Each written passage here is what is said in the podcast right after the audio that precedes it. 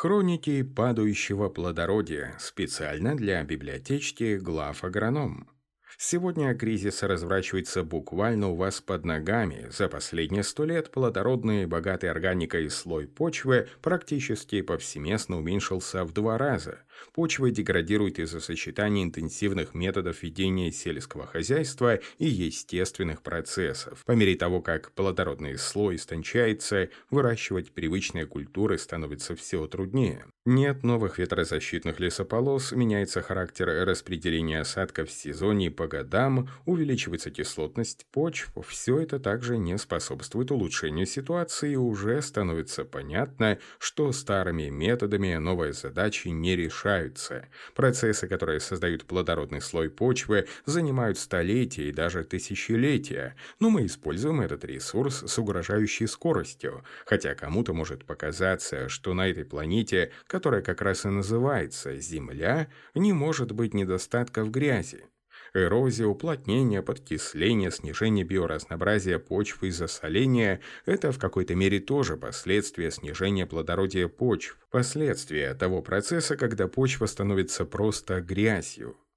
Одна из основных задач – сохранить водоудерживающую способность почвы – еще одно свойство почвы с высоким содержанием органического вещества – это ее водоудерживающая способность. Сохраните и приумножьте это свойство почвы, и вы получите плюс 25% к вашему текущему урожаю.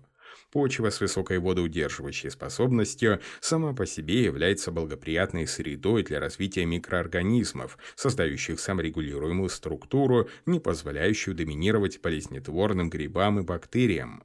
Каждый раз, когда вы пускаете в поле плуг, культиватор или даже барану, вы уничтожаете только-только устоявшееся микробное сообщество. О каком цинозе может идти речь? Именно поэтому многолетние травы все в обороте – один из оптимальных вариантов восстановить нормальное соотношение почвенных микроорганизмов. Одно внесение триходермы вам ничего не даст. Необходимо создавать условия в течение минимум 3-5 лет для развития аборигенных видов и штаммов целлюлоза-разрушителей, азот-фиксаторов, фосфор-мобилизаторов и иных видов. Многолетняя пшеница – такой же выход из ситуации с падением плодородия, когда не нужно каждый год перелопачивать поле и вносить гербициды. Но, боимся, эта история не понравится и тем, кто продает семена, и тем, кто продает гербициды.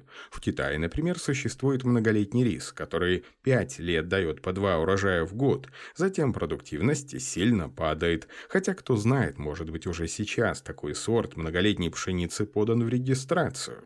Что мы сейчас считаем показателем хорошего хозяина? Ни одного сорняка в междурядьях кукурузы, ни одного пятна на листьях пшеницы, но это имеет отношение к объемам применяемых СЗР и никакого отношения к хозяйствованию или к любви к земле, основному средству производства в сельском хозяйстве.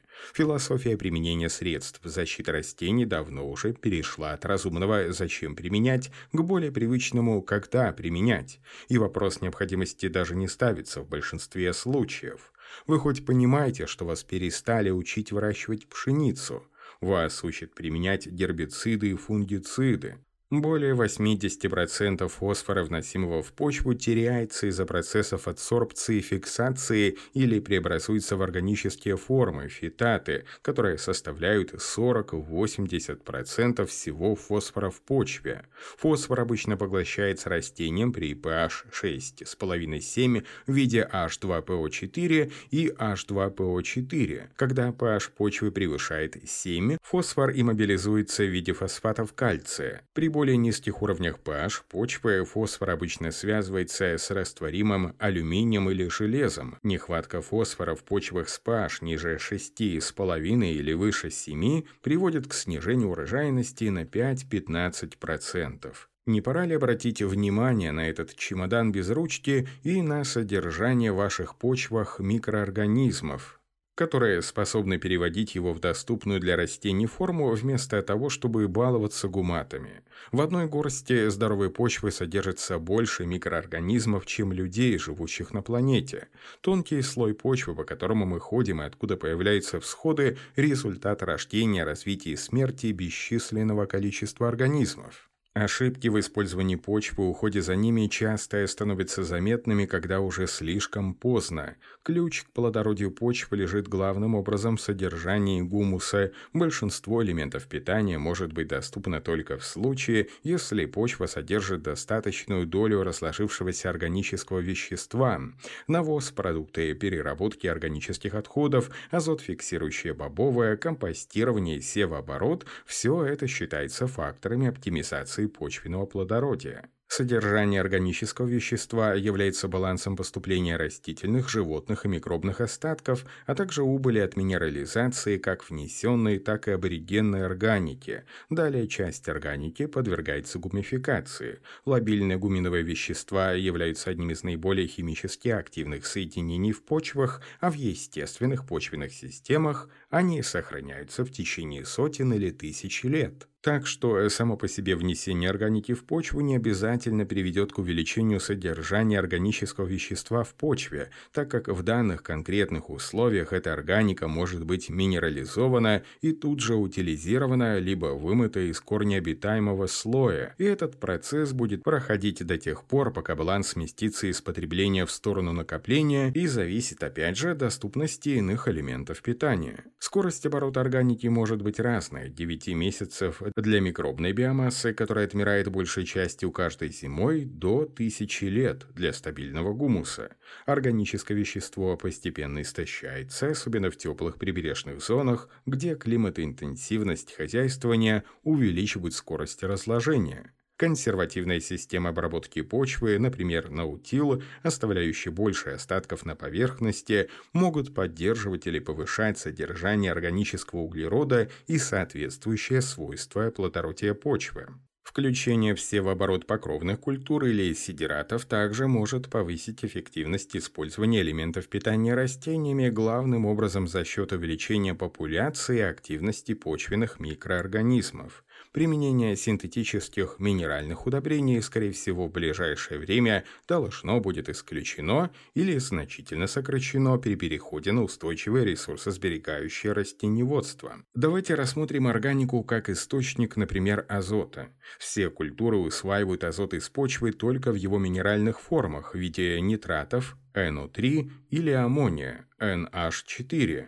Это означает, что аммонийная часть органики немедленно поглощается культурой, в то время как органический азот необходимо минерализовать, прежде чем его можно будет использовать. Аммонийный азот может легко превращаться в газообразный аммиак, когда навоз подвергается воздействию воздуха, что приводит к потере значительной части доступного азота из навоза. Условия, способствующие быстрой потере аммонийного азота с поверхности почвы, включают высокую концентрацию аммония в навозе, высокий уровень pH, теплые температуры, сухую почву и ветреные условия.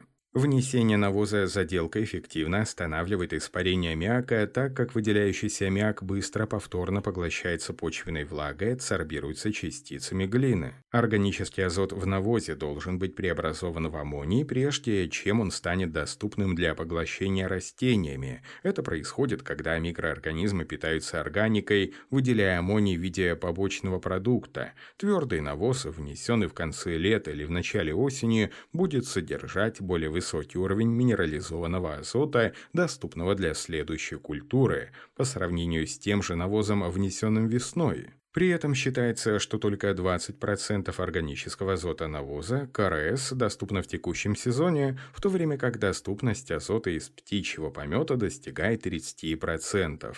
Минерализация будет происходить медленно, когда почвенные условия будут прохладными или сухими. Это может привести к временному дефициту азота на зимой пшеницы в условиях затяжной весны. В этом случае необходимо внесение стартовых доз минерального азота на тех полях, которые не приступили к ущению.